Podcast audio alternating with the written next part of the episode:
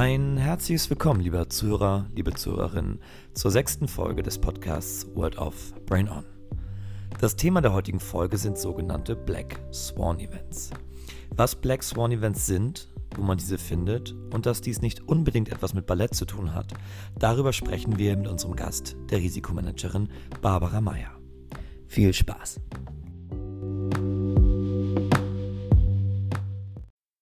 Ja, herzlich willkommen zu unserem mittlerweile sechsten Podcast und wir haben heute wieder einen ganz, ganz lieben Gast bei uns. Das ist äh, meine Freundin Barbara Meyer. Ich begrüße dich, liebe Barbara. Hallo, liebe Ilona. Ja, und äh, wir wollen uns heute zu einem sehr spannenden Thema unterhalten. Ich sage aber noch nicht welches, das führen wir gleich noch ein. Ich würde jetzt erstmal an dich übergeben, dass du vielleicht ein paar Worte zu dir sagst, wer du bist, damit die Leute sich vorstellen können, was da ähm, heute vielleicht auch auf sie zukommen kann. Ja, wie man sich anhand des Themas denken kann, bin ich Risikomanagerin. Risikomanagerin bei einem großen Softwarehersteller, der Weltmarktführer in seiner Sparte ist. Ich bin von Hause aus Wirtschaftsinformatikerin und studiere jetzt neben dem Beruf noch Wirtschaftsjura.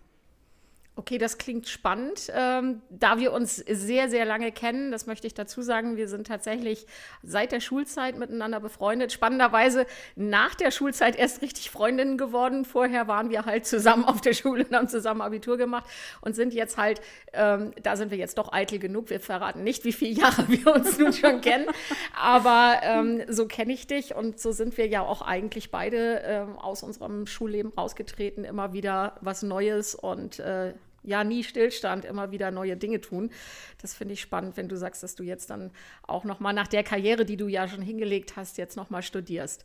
Das wiederum auch für viele, viele junge Frauen da draußen, nicht nur für die Frauen, aber besonders für die Frauen auch noch mal so etwas hört hin und äh, wie ich es ja schon mal gesagt habe, es geht ganz vieles. Man muss es nur wollen und man muss auch hart arbeiten.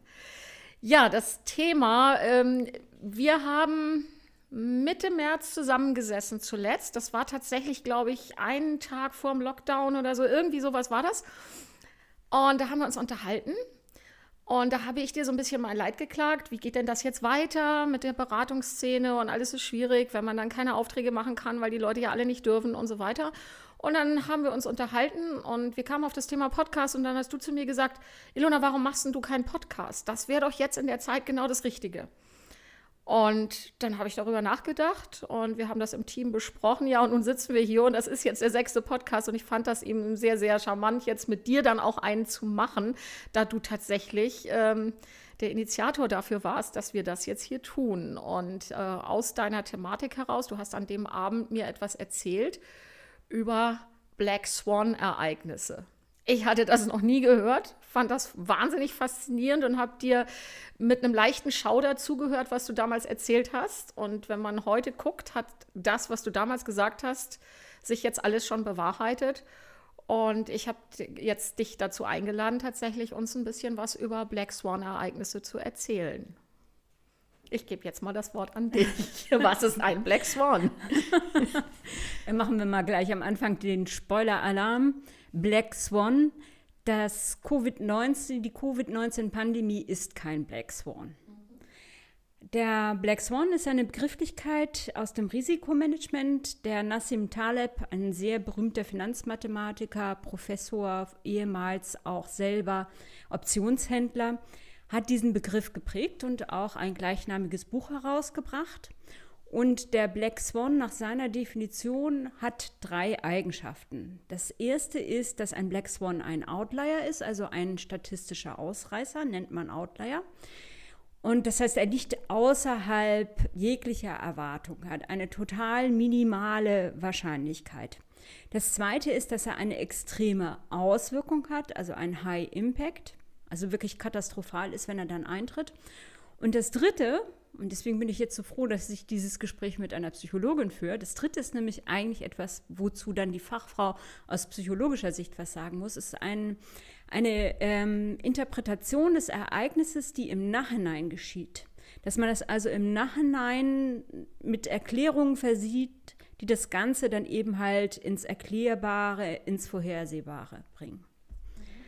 Ja, wenn wir da mal reingehen äh, und das Ganze auf Covid-19 münzen, dann Fangen wir mal gleich mit dem ersten Merkmal an, mit dem Outlier.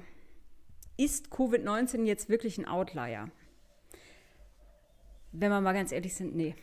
Covid-19 ist kein Outlier. Also es ist ja wirklich so, dass es sehr viele intelligente Menschen gab, die gerade in der jüngeren Zeit eindeutig vor einer weltweiten Pandemie gewarnt haben.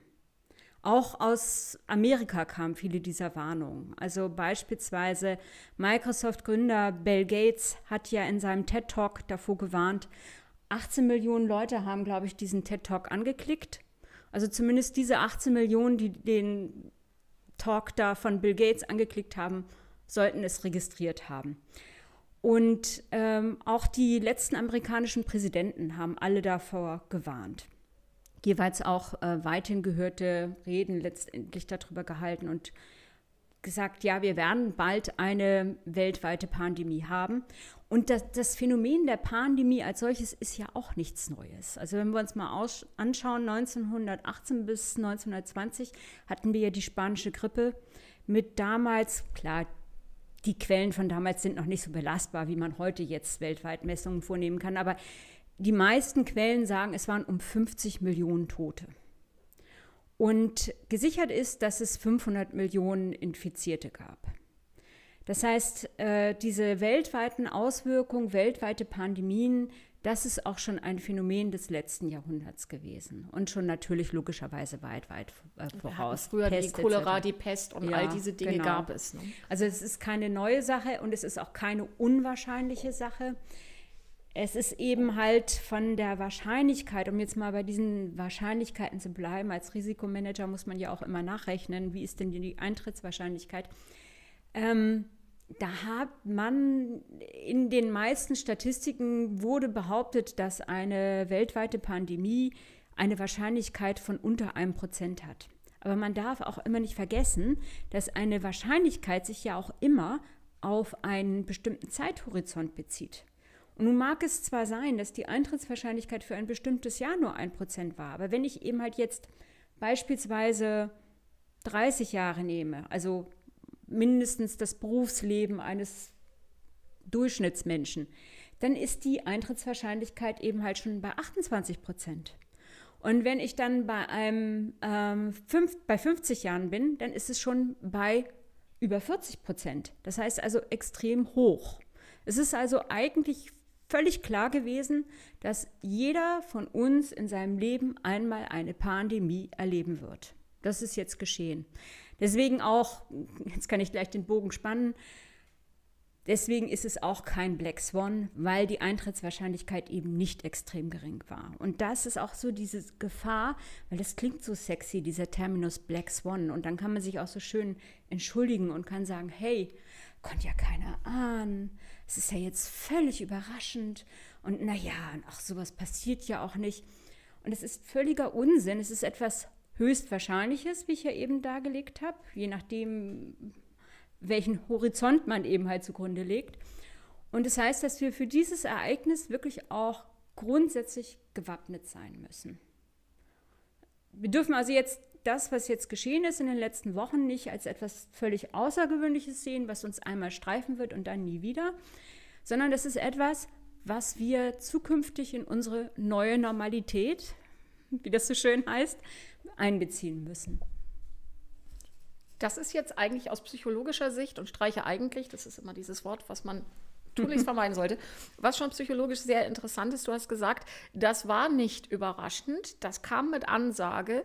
Wie kann es also sein, dass ganze Gesellschaften ähm, eine Wahrscheinlichkeit ausblenden, von der man sehr wohl wissen konnte, dass sie auf uns zukommt? Und selbst ich, wo ich mich mit solchen Themen in der Regel nicht beschäftige, das Thema der Viren und äh, die Viren als ein Haupt wenn man so will, Gegner äh, der Menschheit heute und in Zukunft, das konnte man tatsächlich wissen. Äh, die Frage ist, will man das dann nicht ja. wissen? Und äh, dahinter steckt natürlich, warum will man das nicht wissen? Das ist sehr spannend, äh, weil da kommen wir später dann, denke ich, nochmal drauf. Aber für mich ist es schon immer dieser Punkt, wir wollen es nicht wissen, weil es uns aus unserer behaglichen, vermeintlichen Sicherheit holt. Mhm. Und ähm, wenn ich das dann ähm, spüre, okay, so sicher bin ich gar nicht oder so sicher sind wir alle nicht, äh, dann ähm, fühlt sich das natürlich erstmal nicht gut an und dann muss ich ja vielleicht auch was tun. Ich glaube ehrlich gesagt, dass es zwei Dinge sind. Das eine ist die Angst. Es geht ja letztendlich um den Tod. Genau. Eine Pandemie stoppt ja erst bei einer 60-prozentigen Durchseuchung. So, jetzt kann jeder nachrechnen, 82 Millionen mal 60 Prozent, weil im Moment alle so tun, ach, diese, diese albernen Sachen, die man da jetzt rund um Corona gemacht hat, ich bin doch gar nicht davon betroffen. Irgendwann, wenn die Leute dann mal auf dieses Ereignis zurückgucken, dann werden sie so dankbar dafür sein, dass sie zu diesem Zeitpunkt auf exakt diesem Punkt der Erde gelebt haben, nämlich Deutschland. Und wir hier eine Regierung hatten, die nicht nur weiß, dass man Desinfektionsmittel nicht spritzen sollte, sondern auch vier Grundrechenarten beherrscht. Also jedenfalls 82 Millionen, 60 Prozent. Und wenn dann nämlich das Gesundheitswesen zusammenbricht, hat man halt eine Letalitätsrate von mehr als 10 Prozent. So, das jetzt kann jeder nachrechnen. 82 mal 60 Prozent mal 10 Prozent. Und dann wissen wir, wie viele Millionen von Toten theoretisch, wenn man nichts macht, einfach hier in Deutschland sein können. Und das will keiner haben. Wir haben jetzt fantastische Zahlen. Also ich habe jetzt extra vorher noch mal reingeguckt. Ähm, was wir letztendlich haben hier in Deutschland ist ein Witz. Also wir haben ähm, auf der Welt im Moment 4,1 Millionen Erkrankte und 283.000 Tote. In den USA 1,3 Millionen Erkrankte. Ja, relativ dazu ist es bei uns natürlich wirklich alles verschwindend gering. Und das ist ja jetzt aber auch alles erst die erste Welle. Ähm, es wird ja genau wie bei der spanischen Grippe, wird es sich letztendlich in drei Wellen abspielen. Und das ist auch wieder das Problem. Jetzt denken alle Leute, sie haben es geschafft. Probleme, Probleme, Probleme. Also es ist der Tod. Und das Zweite ist, es hat natürlich auch viel mit sehr viel wissenschaftlichen und Nachdenken und ähm, Rationalsein zu tun. Und das will nicht unbedingt jeder. Also wir hier in Deutschland haben ja seit 2005 auf den Seiten des Robert Koch Instituts, kann man anschauen, ganz fantastische Pandemiepläne. Also da ist ja seit 2005 aktualisiert. Die letzte Aktualisierung für den ersten Teil war 2017, für den zweiten Teil 2019. Das kann jeder nachlesen. Da sind Pläne ähm, zu Strukturen und Maßnahmen und der Plan 2 ist, sind die wissenschaftlichen Grundlagen. Aber wer hat schon Lust, sich freiwillig solche wissenschaftlichen Grundlagen anzuschauen? Und es weiß, es ist im Moment so ein bisschen eher in, ins Drosten-Bashing einzusteigen. Aber der Mann, der kann ja auch Stochastik. Und das können ja nicht unbedingt alle Mediziner. Und deswegen mag ich ihn auch so wahnsinnig gerne zuhören. Und das ist natürlich auch so eine Sache. Stochastik ist ein Gebiet in der Mathematik, das liebt nicht gerade jeder. Wenn man schon Mathematik liebt, dann wird es da noch dünner besiedelt. Ähm, ja, wir sind ja zusammen zur Schule gegangen. ja, und ich mache mich jetzt, also äh, ganz ehrlich, mit Ruhm habe ich mich nicht bekleckert, was Mathematik betrifft. Naja, aber was ich halt äh, sagen wollen, hier kommen zwei Dinge zusammen. Das eine ist die Angst vom Tod, das ist das ganz, ganz große Thema. Das möglichst das Wegschieben und das andere ist, dass es eben halt schon doch durchaus ein äh, sehr schwieriges Gebiet ist, ein Gebiet, wo sich eben halt die Medizin mit der Mathematik trifft. Und das ist nicht unbedingt ein Gebiet, mit dem sich sehr viele gerne freiwillig beschäftigen. Also ein schwieriges Thema und das Ergebnis ist sehr unattraktiv und bedrohend und löst alle Urängste in uns aus. Und von daher, ja, das, dann deswegen mögen die Leute nicht die Wahrheit sehen und reden das klein. Ja, das ist so ein Thema, das wollen wir demnächst eventuell noch äh, thematisieren. Bei uns hier auch das Thema der Verschwörungstheorien. Ja. Und wie kommt so etwas überhaupt zustande? Letztendlich ähm, sind das dann tatsächlich die psychologischen Themen dahinter, die auch mit Soziologie wieder zu tun haben. Es gibt ja eben Massenphänomene und ähm, ja, ich bin jetzt da jetzt nicht so aufgestellt, dass ich das behaupten könnte, aber ich gehe schon davon aus, dass diese Zahlen, die wir jetzt momentan bei uns in Deutschland haben, schon auch damit zu tun haben, dass wir eben präventiv tätig geworden sind ja. und sehr frühzeitig und auf eine sehr vernünftige und, und sachgemäße, äh, auf einer sachgemäßen Ebene gehandelt haben. Natürlich, das ist das, was wir in dem Podcast, äh, in dem ersten schon hatten, das Thema der Entscheidung. Wie willst du entscheiden, wenn du nicht weißt, äh, wohin dich das führt? Aber du musst entscheiden entscheiden. Und das war hier jetzt diese Situation, die wir weltweit hatten. Und wir sehen ja unterschiedliche Methoden, wie gehandelt wird. Ähm, das äh, wird sich dann im Nachgang erst erweisen, welcher Weg war denn vielleicht besser als ein anderer? Ja, weiß ich gar nicht, ob wir wirklich so im absoluten Blindflug sind. Zum einen sind wir ja auch relativ gut beraten. Ich habe ja schon gesagt, seit 2005 gibt es diese Pläne. Zum anderen äh, muss man sich ja auch wirklich nur mal anschauen, wie es bei der spanischen Grippe letztendlich war. Also es ist wirklich fast schon bizarr ulkig, wenn man die Hygienevorschriften, die die vernünftigen Ärzte damals aufgeschrieben haben, liest. Da hat man wirklich das Gefühl, ah ja, hm, das könnte genau man, wie heute, ne? Ja, genau das Gleiche. Also es ist wirklich interessant und eben halt einfach auch zu schauen, wie sich das damals über diese zwei Jahre hinweg abgespielt hat und wie sich das auch weiter ausgebreitet hat und wie viele Parallelen es da letztendlich gibt. Ich bin wirklich der Meinung, die Leute, die jetzt der Meinung sind, dass unsere Vorschriften überzogen waren, die sollten sich einfach mal auch die Zahlen von damals anschauen. Die sollten sich mal vor Augen halten, dass damals 50 Millionen Menschen gestorben sind im Ersten Weltkrieg sind, ähm, je nachdem, welche Quelle man heranzieht, so 8 bis 9,5 Millionen Soldaten gestorben und 6 Millionen Zivilisten, also 15 Millionen Menschen. Kriegsbedingt. Kriegsbedingt. Ja. Vom gesamten Ersten Weltkrieg. Und 50 Millionen dann in den äh, Jahren danach, 18 bis 20, an der spanischen Grippe. Mhm. Und im gesamten Zweiten Weltkrieg weltweit sind ungefähr vergleichbar viele gestorben. Also 26,2 Millionen Soldaten und 29 Millionen Zivilisten, also 55,2. Das heißt, an der spanischen Grippe sind eben halt nicht viel weniger Menschen und darf ja auch nicht vergessen, dass damals ja die Weltbevölkerung geringer war. Wenn man das also mit einbezöge, würde das wahrscheinlich sogar noch darüber liegen. Also ungefähr vergleichbar viele Menschen, wie im gesamten Zweiten Weltkrieg weltweit gestorben sind. Das heißt also, die Leute, die sich jetzt hinstellen und das verharmlosen wollen und sagen, ach, das ist ja alles nur Panikmache und man will uns nur ärgern und uns unsere Freiheit rauben und das ist alles überzogen, die sollten einfach lesen. Und die sollten einfach verstehen, dass es ihnen verdammt nochmal deshalb so gut geht, weil wir hier Platz haben, weil wir hier Hygiene haben und weil wir eben halt auch wirklich gute Maßnahmen hier getroffen haben. Mhm. Ja, jetzt hast du ja aber damit angefangen, dass das eben kein Black Swan ist im Sinne ja. des ersten Kriteriums. Und wenn das erste Kriterium schon nicht gilt, dann äh, ist es also damit im Prinzip schon vom Tisch. Aber nichtsdestotrotz, der Impact, welche Auswirkungen hat das jetzt? Die sind ja nun schon drastisch. Ähm, erstes Mal, wir sind eingeschränkt in unser aller Leben. Das äh, kennen die meisten halt so nicht und führt natürlich dann auch unter anderem zu solchen Dingen, wie wir sie gerade besprochen haben, dass man sich da ähm, bevormundet fühlt, eingesperrt fühlt und all solche Dinge. Kommt ja immer darauf an, mit welcher Perspektive man jetzt auf das Ganze guckt. Und dann ist es natürlich die wirtschaftliche ähm, Lage, die sich daran anschließt, eben auch, dass Dinge plötzlich reglementiert sind, nicht mehr möglich sind. Und ähm, ja, das hat schwerwiegende Auswirkungen. Wir haben eine globalisierte Welt, insofern haben wir da natürlich nochmal ganz andere Auswirkungen. Ne?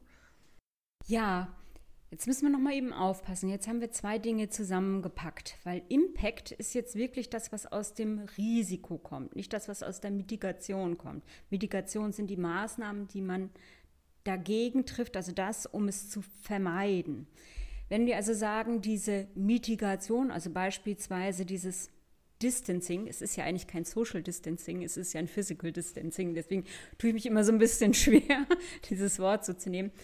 Ähm, aber das Distancing beispielsweise, das ist ja eine Maßnahme, eine Mitigation und die beeinflusst uns klar. So, das, das beraubt uns die Freiheit, aber das kommt ja eigentlich nicht direkt aus der Krankheit. Wir haben ja hier zwei Aspekte. Das eine ist die Krankenauswirkung auf die Gesundheit. Das habe ich ja eben schon ausgeführt, mhm. weshalb das eben, wenn wir es laufen lassen, einfach brutal sein wird. Eine spanische Grippe will keiner mehr haben. Ähm, das Zweite ist, was du schon angesprochen hast, die wirtschaftliche Auswirkung. Und da können wir ja jetzt schon wieder die ersten Zahlen sehen. Und man hat auch gleich, als es losging, gesagt, okay, wir werden jetzt hier nicht mit ein paar Wochen rechnen müssen, weil jetzt alle behaupten, das, was wir an wirtschaftlichen Auswirkungen spüren, kommt von unseren Mitigationsmaßnahmen. Das ist Unsinn. Das kommt nicht nur davon, sondern es kommt einfach von den globalen Zusammenhängen. Wir haben, und wir können ja jetzt schon auf China gucken, die sind ja ein paar Monate voraus. Und in China ist es bereits äh, schon so, dass die Arbeitslosigkeit auf 10 Prozent gestiegen ist. Heute bzw. gestern haben wir gehört, Amerika 14,7 Prozent. Und man nimmt, wie gesagt, als vergleichbares Ereignis die ähm, GFC, also die Global Financial Crisis, die Lehman Brothers 2008. Und ähm, das hat damals 11,9 Billionen. Jetzt muss man aufpassen, weil viele denken bei Billionen das amerikanische Billion. Ich meine jetzt das deutsche Billion, also das mit den zwölf Nullen. Nur um das nochmal Auf jeden Fall viel, ne? Auf, ja, also es ist unvorstellbar viel letztendlich. Äh, jedenfalls, Lehman Brothers hat uns 11,9 Billionen gekostet. Und das wird es letztendlich auch sein, was uns wahrscheinlich Covid-19-Pandemie mindestens kosten wird. Und es wird auch meiner Meinung nach so sein wie damals, dass es eben wirklich die zwei Jahre diese akute Krise gibt und die Nachbeben aber wirklich auch noch Jahre später zu spüren sind. Das ist, es ist nichts, was in sechs Wochen weg ist, weil alle sich jetzt schon so freuen. Es ist auch nichts, was in einem Jahr weg ist. Es wird meiner Meinung nach eben halt eine akute Krise von zwei Jahren geben und dann noch Nachbeben. Völlig vergleichbar zur Global Financial Crisis mit Lehman Brothers und Co. Die wirtschaftlichen Auswirkungen sind genau das, was uns jetzt auf Jahre hinaus verfolgen wird das ist keine Sache von sechs Wochen und auch nicht von ein paar Monaten und auch nicht von einem Jahr. Das sind mindestens zwei Jahre, meiner Meinung nach, plus eben die Nachwehen, eben mindestens vergleichbar zu dem, was damals sich nach den Lehman Brothers abgespielt hat 2008. Und es wird auch in ähnlichen Dimensionen sein und es wird eben halt auch genauso weltweit sein. Also die Leute, die jetzt sagen, ach, Mann, was haben wir hier für ein Bohai gemacht und die paar Toten, hahaha, ha, ha. die haben das irgendwie immer noch nicht verstanden. China ist hoch auf 10% Arbeitslose, Amerika ist hoch auf 14,7% Arbeitslose und wir haben das vorhin in der Vorbesprechung schon erörtert. 14,7% Arbeitslose in den Staaten ist eben halt auch gar nicht vergleichbar mit einer entsprechenden Arbeitslosigkeit hier bei uns, denn dort ist es einfach auch, dass wirklich da soziale Schicksale dranhängen. Wenn die Leute keine Social Security Number haben, dann haben, sind sie komplett raus aus jeglicher sozialen Versorgung. Die bekommen dann einfach auch keinerlei Krankenleistung mehr. Die hängen dann in den Notaufnahmen und werden einfach nicht mehr behandelt. Also es wäre nicht das erste Mal, dass jemand auch in der Notaufnahme im New York Hospital einfach stirbt, weil er nicht behandelt wird, weil man ihn dort liegen lässt. Und das ist also kein neues Phänomen. Das gab es sogar schon vor Corona, wenn jemand keine Social Security Number hatte. Es ist für die Menschen, die dort drüben in den medizinischen Bereichen tätig sein müssen, ist es im Moment einfach unmenschlich, was sich da abspielt. Natürlich für die Betroffenen naturgemäß erst recht. Da brauchen wir gar nicht erst zynisch werden. Es wird aber eben, wie gesagt, äh, die wirtschaftlichen Bereiche insbesondere, und das kann man eben halt sehr gut an China analysieren, weil die ja drei Monate voraus sind. Es wird insbesondere den Dienstleistungssektor und alles, was mit Export hat, zu, äh, sehr stark betreffen. Und in China hat man schon die Kurzformel getroffen, am meisten betroffen sind die kleinen Unternehmen in großen Städten. Und das ist ja letztendlich auch das, was wir in unserer kurzen Zeit des Shutdowns bei uns beobachten konnten. Ich denke, jeder von uns hat so für sich auch entschieden, ah ja, bei dem Restaurant möchte ich aber jetzt gerne, dass es überlebt, wohl wissend, dass eben die allermeisten Restaurants nicht überleben werden. Und dann ist man mit seiner äh, Bestellung halt ganz bewusst zu dem und dem Italiener oder Chinesen oder sonst was gegangen, weil man einfach möchte, dass der Italiener um die Ecke überlebt. Und dann hat dort regelmäßig seine Bestellung noch aufgegeben und ein gutes Trinkgeld, weil man halt wusste, dass sie auch am meisten an dem Rotwein äh, verdienen, den sie jetzt natürlich nicht absetzen werden.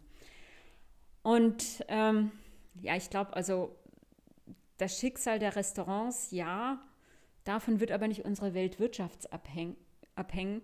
Es sind halt so viele, die da on top kommen, on top kommen, on top kommen. Wir als exportstarke Nation, wir werden noch viel, viel mehr davon betroffen sein, als es uns jetzt irgendwie möglich scheint. Mein Unternehmen ist jetzt davon im Moment noch quasi gar nicht betroffen. Wir sind erst in der zweiten Reihe betroffen, weil unsere Kunden halt davon betroffen sind. Aber äh, wir haben halt schon viele Projekte, also insbesondere wenn das Projekte sind, die in der Automobilbranche laufen, wo man schon merkt, dass es dort viel Überlegung gibt.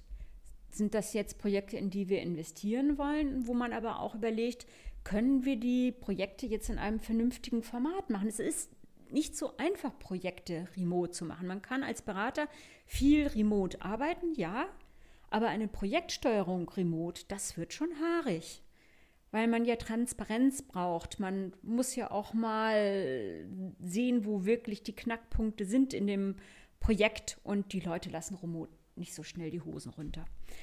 Also es ist schon äh, relativ schwierig, die gesamte Arbeit. Die IT-Projekte sind schwer. Und ich denke, dass es eben halt nicht nur die IT-Projekte sind. Ich habe jetzt bei meinen Kindern gesehen, dass es durchaus Branchen gibt, die natürlich wesentlich mehr zu tun haben als vorher. Also alles, was mit Sicherheit zu tun hat, auch mit IT-Sicherheit zu tun hat. Äh, und was im Pharmabereich läuft, sowieso, logischerweise, da, ist, da boomt es gerade. Aber in den allermeisten Branchen merken wir jetzt schon, dass es ruhiger wird. Und wie gesagt, insbesondere Dienstleistung, insbesondere Export. Und wir als exportstarke Nation werden es sehr stark merken. Ja, da kommt ja wieder zum Tragen der Systemgedanke, dass wir eben aufgrund äh, der Globalisierung extrem ein, ein weltweites System aufgebaut haben. Und die Systemiker unter uns wissen ja, im System die kleinste Veränderung äh, bewirkt im Gesamtsystem ein Rumoren. Und äh, wir haben jetzt hier keine kleinste Bewegung, keinen kleinsten Schubser, sondern wir haben weltweit überall ziemlich starke Schubser.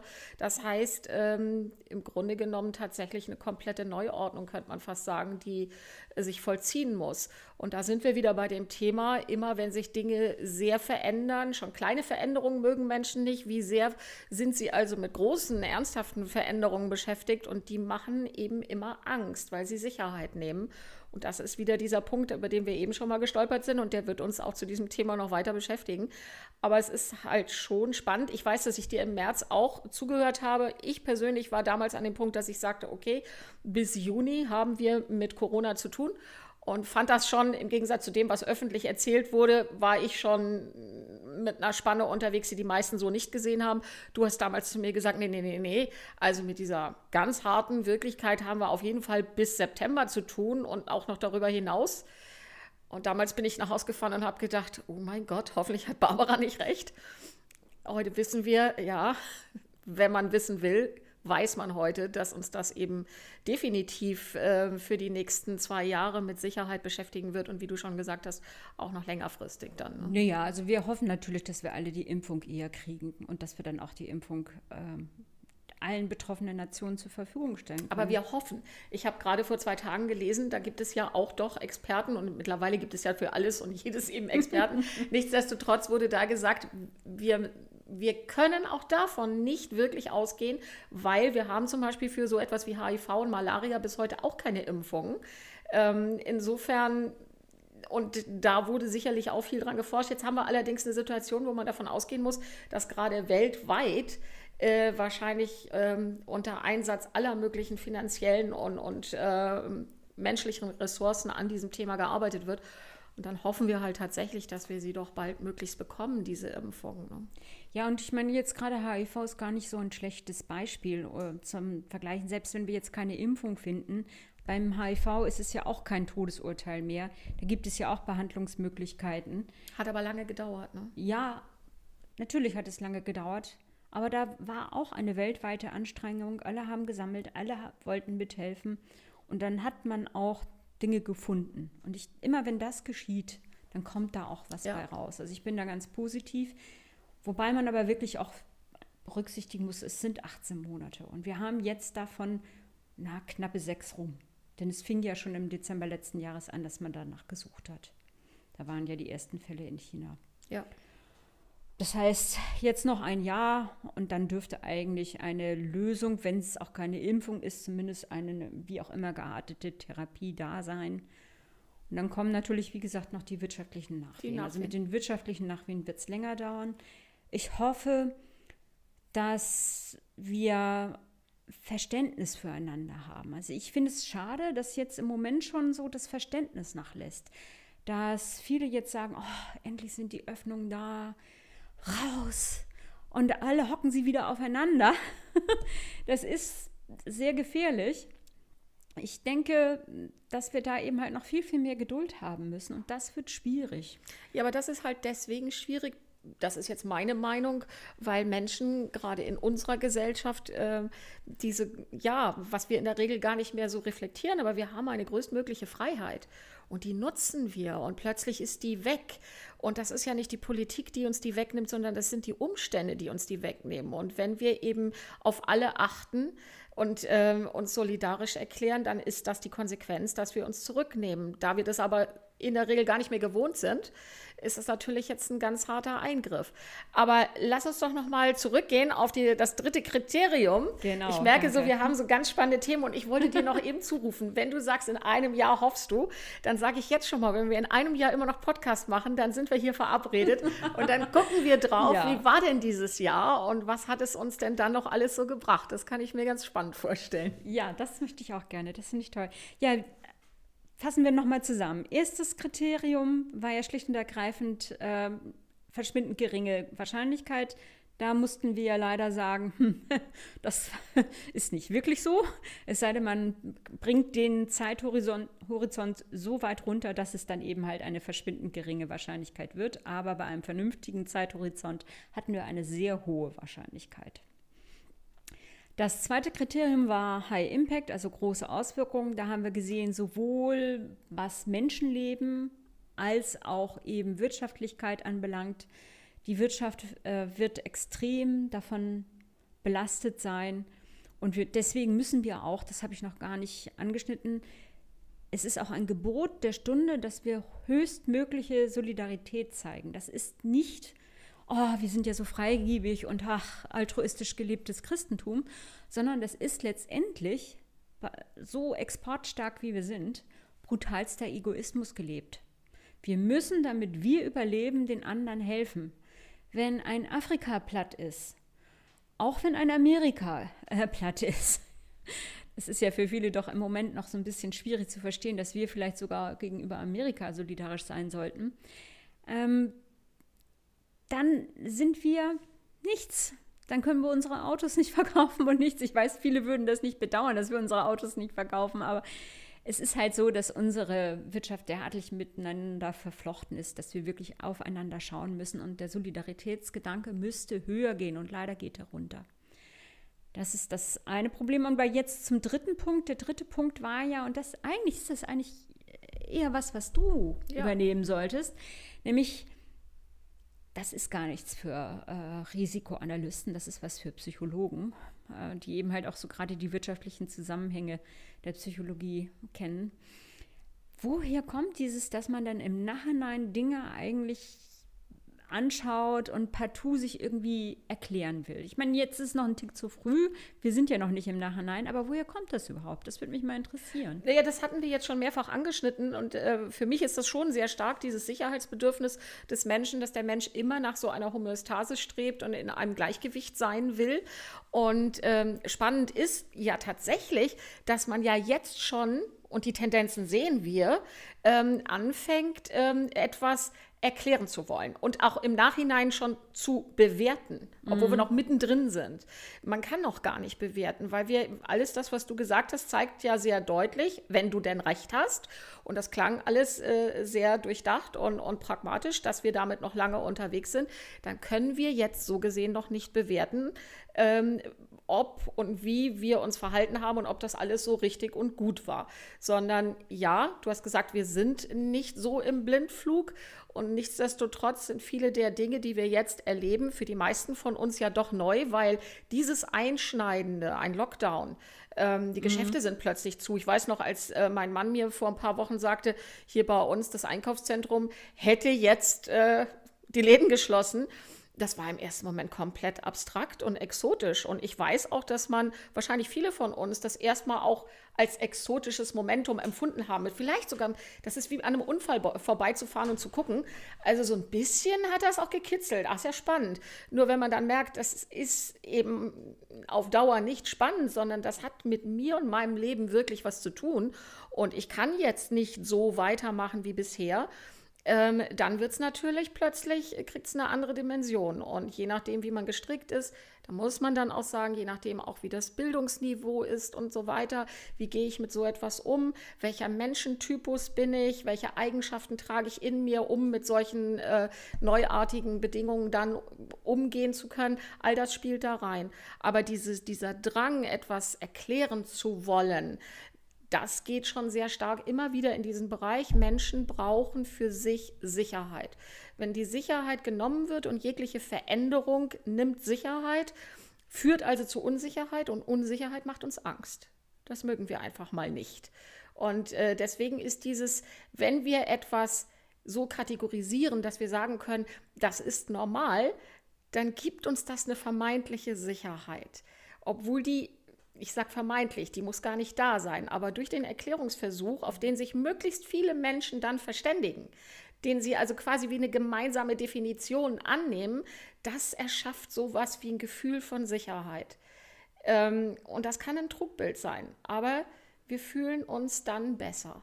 Und dieses genau hineingucken tun wir dann gar nicht mehr.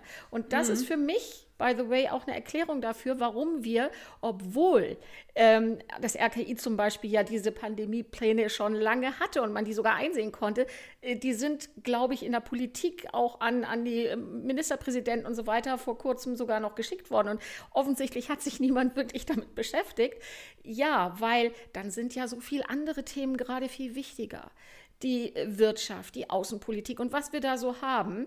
Und dann wird das beiseite gelegt, weil es erscheint ja doch als relativ unwahrscheinlich. Ne? Wir bewegen uns in einer vermeintlichen Sicherheit und für Menschen wie mich zum Beispiel, die eher in Horrorszenarien unterwegs sind, du weißt das, äh, oder wer mich kennt, weiß das sowieso, ich habe ja Flugangst. Für mich ist so etwas Simples, was für die meisten Menschen eine Banalität ist, in den Flieger zu steigen, ist für mich Angst besetzt. Alle, die Flugangst haben, werden das jetzt verstehen und werden nicken. Ich setze mich in den Flieger und denke jedes Mal, Warum sollte dieser Flieger, in dem ich sitze, nicht runterstürzen? Die meisten Menschen setzen sich rein und sagen, das sicherste Verkehrsmittel der Welt warum sollte nun gerade meiner abstürzen? Und das ist für mich so ein bisschen dieses, ich denke das anders, ich habe eine andere Perspektive darauf. Mhm. Und dieses, die Unsicherheit mitzudenken, macht dann Menschen wie mir ein Problem, weil dadurch bist du natürlich immer irgendwo in einer gewissen Angstsituation, in ganz selbstverständlichen mhm. Situationen, für andere selbstverständlich, für mich nicht. Und ich glaube, das sind so die Mechanismen, die wir einbauen, damit wir durch dieses Leben gehen können. Denn so gesehen ist unser Leben auch heute noch mit all dem, was wir erschaffen haben, eine hochunsichere Angelegenheit. Und das jetzt zeigt uns gerade, dass wir gar nicht so sicher sind, wie wir glauben. Auch das Thema Naturkatastrophen. Wir glauben immer, wir sind davor sicher oder wir hätten die Natur im Griff. Das haben wir nicht. Und das zeigt uns die Natur jedes Jahr wieder aufs Neue an verschiedenen Orten der Welt. Es gibt Dinge, da sind wir Menschen dann tatsächlich auch schutzlos. Das sind wir nach wie vor. Und ähm, das mögen wir halt nicht. der Gedanke, wir könnten alles kontrollieren, ist natürlich viel, viel sicherer. Und solche Momente zeigen uns eben, nein, das sind wir nicht. Also diese, das zum Thema, warum erkläre ich mir hinterher etwas als Normalität. Ne? Mhm. Ja, Barbara, jetzt haben wir uns ähm, eine Dreiviertelstunde, glaube ich, schon dazu unterhalten. Es war ausgesprochen spannend. Wir haben schon eine Verabredung fürs nächste Jahr. ich hoffe, wir bleiben gesund. Nicht nur wir beide, sondern alle, die uns zuhören und insgesamt alle und dass wir die Impfung bekommen. Ähm, also ich nehme jetzt mal mit, Vielleicht das nochmal auch, hatte ich dir eben schon gesagt, dass viele aus meinem Umfeld, gerade jüngere Menschen, gesagt haben, Black Swan sagt mir nichts. Meinst du den Film? Es gab vor ein paar Jahren einen Film, der Black Swan hieß und man hat dann gleich so ein Bild. Ähm, mein Mann hatte mir noch hingelegt, das Handelsblatt vom 27.02. hat einen Artikel zum Thema Black Swan veröffentlicht. Also wir haben jetzt ein bisschen, glaube ich, äh, aufgeklärt, was ist ein Black Swan für alle, die sich dafür interessieren, auch das Buch vielleicht noch. Ich bin mir übrigens nicht sicher, dass das wirklich so ist weil zum Beispiel mein Sohn sofort sagte, ah ja, das Buch von Nassim Taleb, daraufhin habe ich mir alles von Nassim Taleb geholt. Also es gibt durchaus äh, da Fans, gerade so jetzt in der Generation nach uns, sage ich jetzt mal so provokant, die das gelesen haben. Ja, das denke ich schon. Aber also vielleicht haben wir jetzt noch eine ganze Menge auch angestachelt, die Lust haben, das zu lesen. Ähm, ja, aber wir, oder ich habe jetzt gelernt, okay, das ist kein Black Swan. Äh, man konnte das äh, kommen sehen. Ähm, es hat natürlich einen unglaublichen Einfluss auf ähm, Menschenleben, auf Wirtschaft, auf unser aller Leben. Und es wird sehr spannend äh, abzuwarten zu sein, was aus dem, was sich jetzt verändert, wird bleiben, weil es sich auch als positiv erweist. Was wird bleiben, weil wir es gar nicht wieder zurückdrehen können. Und ähm, ja, wie viel Normalität, frühere Normalität werden wir zurückbekommen und wann werden wir sie zurückbekommen? Ja, und was ist Normalität? Ne? Das wäre dann die Frage, die sich insgesamt nochmal als Großes daran anschließen könnte. Ich danke dir ganz herzlich war super spannend. Ich freue mich, dass wir das gemacht haben. Ich würde das sehr, sehr gerne auf jeden Fall wieder machen und vielleicht auch ganz oft machen. Hat, äh, hat sich so, so normal, natürlich angefühlt mit dir. Wir sagen übrigens immer stay safe und ich bleib gesund, weil man weiß ja gar nicht, ob man gesund bleibt. Aber stay safe ist gut. Äh, stay safe ist gut, ja, das machen wir so. Und ein virtueller Drücker an dich da drüben. Corona-gerechter Ellenbogengruß. Genau. Also dann Tschüss und bis zum nächsten Mal. Ja, danke. Tschüss.